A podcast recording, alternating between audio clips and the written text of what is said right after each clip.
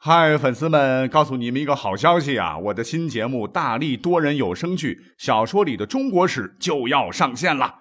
想要了解新节目或者跟我互动聊天，赶快来加入 VIP 粉丝群，入群二维码就在本期节目的声音简介中。你也可以添加我的小号，拼音大历史加幺零幺 D A L I S H I 幺零幺，然后拉您入群，我在那儿等你。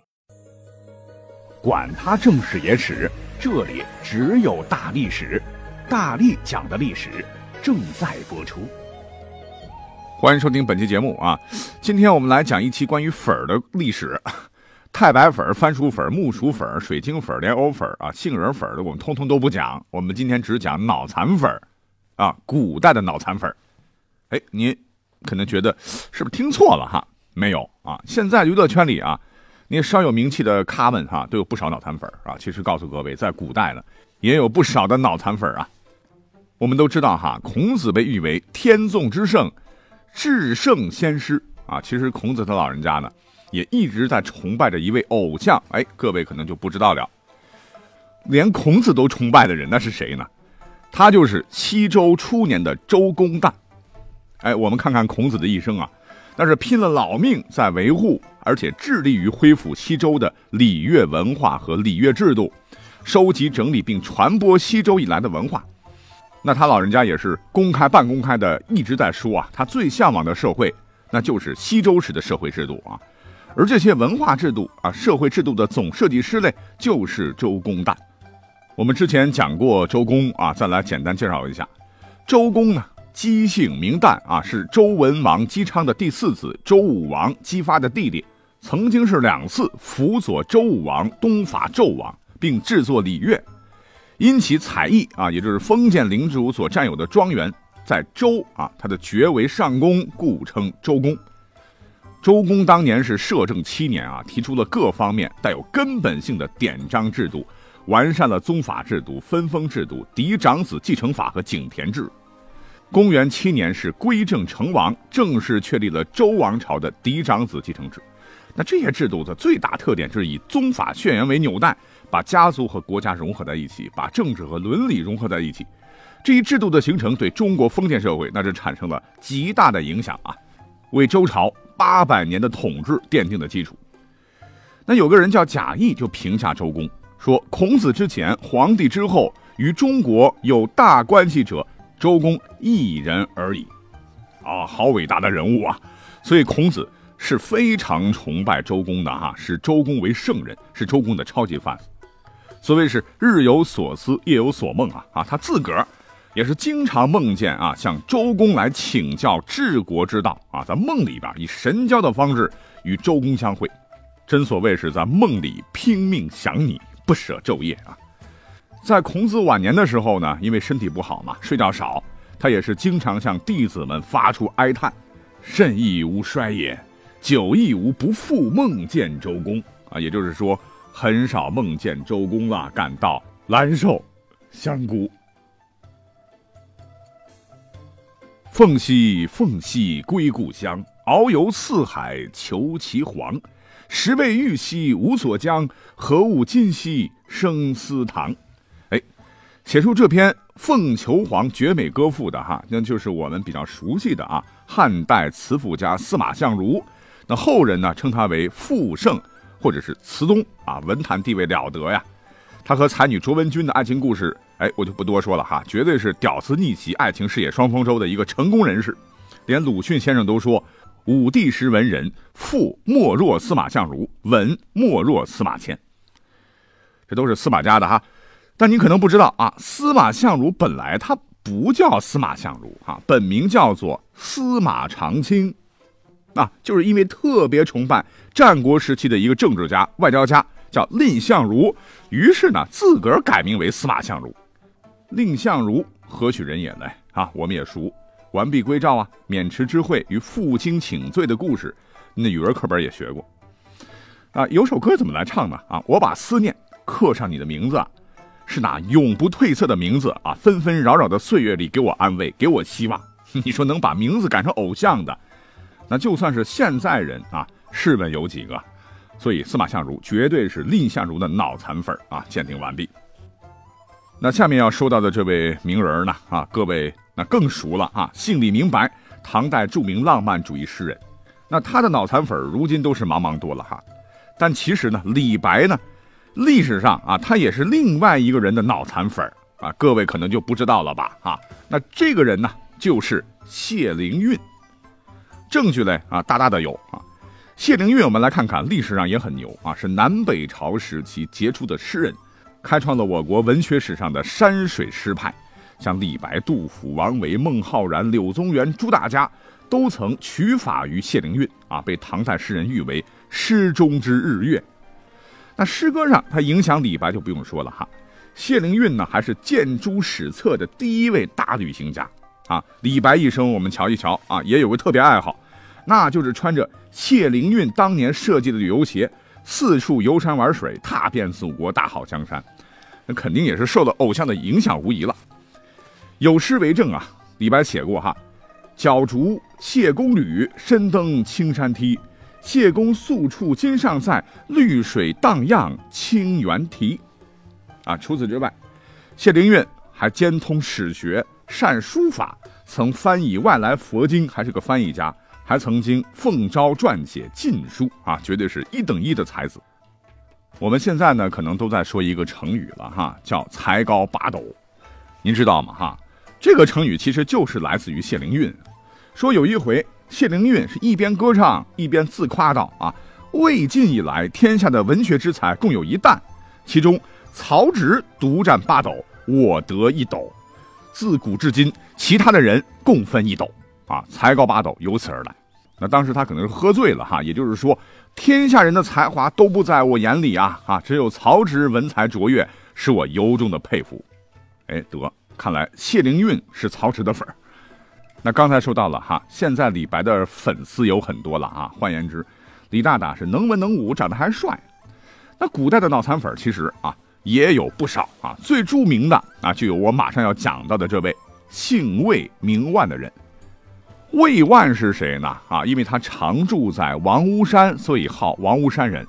后来改名叫魏浩啊，是盛唐诗人李欣的晚辈朋友。那他的诗到目前为止啊，只留下一首。那魏万这个人对李白的崇拜绝对是铁杆粉丝一枚啊。李白在《送王屋山人魏万还王屋》的序言里写道：“王屋山人魏万，云自松宋言吴相访，数千里不遇。”诚姓游台岳，今永嘉，观谢公石门。注意，这个谢公就是谢灵运。后与广陵相见，美其爱文好古，浪迹方外，因述其行而赠是诗。先人东方生，浩荡弄云海。也就是说，魏万这个老伙计呀，啊，当初是我追追追追追追追，从嵩山追我哈，一直追到吴越，可惜呢是没缘分，没碰到。后来在广陵这个地方啊，我终于站在了他面前，是饮酒作乐，好不快哉。他见到了我了哈，是心满意足就要回去了哈。于是呢，我便写了这首诗送给他。好家伙，你听听啊，那时候没火车，没汽车，靠脚丫子、牛车、马车，从河南省西部的嵩山一直追上上千里的吴越，又追到了广陵啊。那你说这不是疯狂追星是什么哈？脑残粉啊，绝对是妥妥的。在唐代，那诗人有很多了哈，还有一位著名的诗人，哎，被称作唐代三大诗人之一啊，他就是白居易。李白的偶像是谢灵运啊，您知道白居易的偶像是谁吗？是李商隐。这两个人都是同时期的哈。白居易活的时候就常说啊，我死之后，来世能做李商隐的儿子，就知足了。巧了哈。历史上，白居易死了以后呢，李商隐果然得了一个儿子。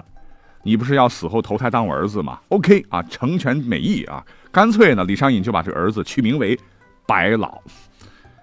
那白居易本人当时也是粉丝万千了哈，他有一个脑残粉啊，叫葛青啊，追星追的那是留名千古啊。您猜这葛青怎么着了哈？因为特别喜欢这个白居易的诗啊，为了表达对大诗人的无比崇敬之情，啊，他一不求合影，二不叫签名，而是直接把白居易的三十多首诗啊纹遍了全身，全身呐哈。我们都知道纹身要在皮肤上刻呀，要雕啊啊，那多疼啊！哎，可人家不怕啊，没事的时候呢，这抬起手臂啊，就能看到偶像的诗，呀，那种满足感、幸福感，非脑残粉所不能感受的。注意啊，他还不是一次就纹上三十首诗就完了，而是过了一段时间以后呢，又在身上纹了三十多幅表达诗意的画，比如啊，一棵树上挂着丝鞋，就代表黄夹斜林含有叶等等。